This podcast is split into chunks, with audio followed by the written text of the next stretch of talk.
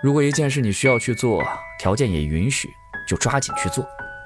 千万不要等到你想做的时候，因为你等不到想做的时候。欢迎光临，请讲段子。研究表明，当情侣之中有一个人用心减肥，那么另一半有超过百分之四十的可能在半年内掉百分之三到五的体重。啥意思啊？换句话说，只要另一半在减肥，那另一个人就算啥也不干也可以瘦的。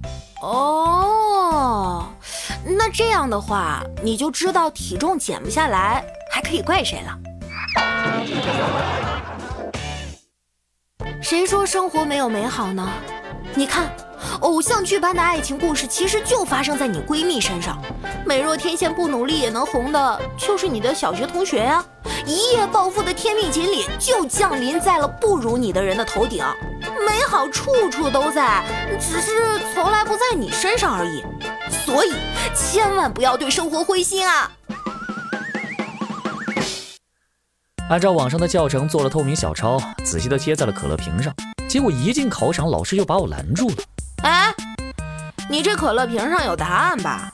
啊，老师你这都能看出来？废话，谁没事带一瓶二点五升的可乐来考试啊？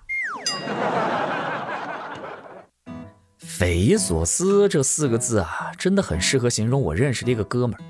这位神仙没事还喜欢嘚瑟自己对于军工机械的了解以及热爱。说到这里，想必大家已经能在脑海中勾勒出一个形象了。但你们肯定想不到，有一次教室窗外有很大的引擎声，他当即报出一系列飞机型号，说听声音就能认出来。结果其实是楼下有除草机在除草。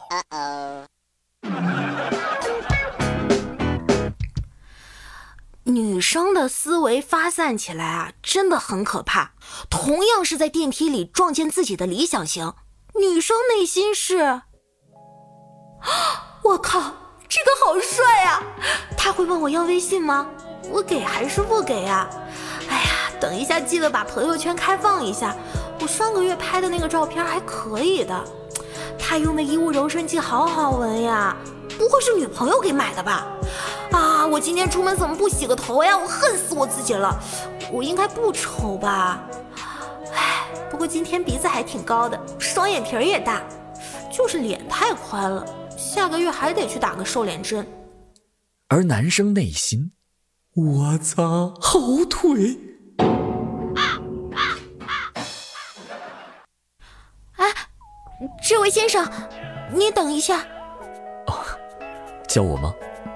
你长得有点像我前男友。我的天，他接下来是不是要来段煽情的话，然后管我要微信了？你可不可以让我扇你两个耳光啊？那个渣男劈腿之后还欠我两万块钱呢。